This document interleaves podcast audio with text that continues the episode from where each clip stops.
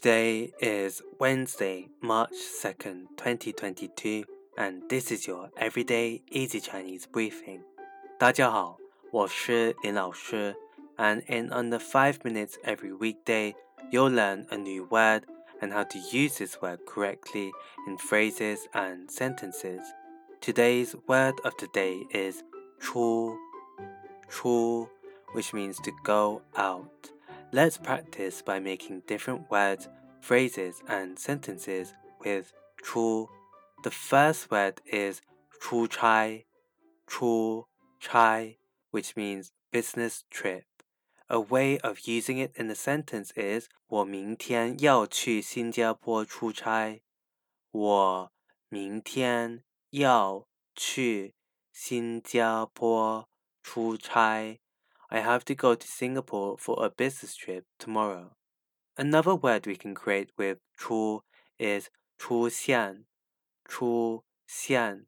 This means to appear. A way of using it in a sentence is 如果没有你出现，可能我的生活和现在完全不一样了。如果没有你出现，可能我的生活 和现在完全不一样了。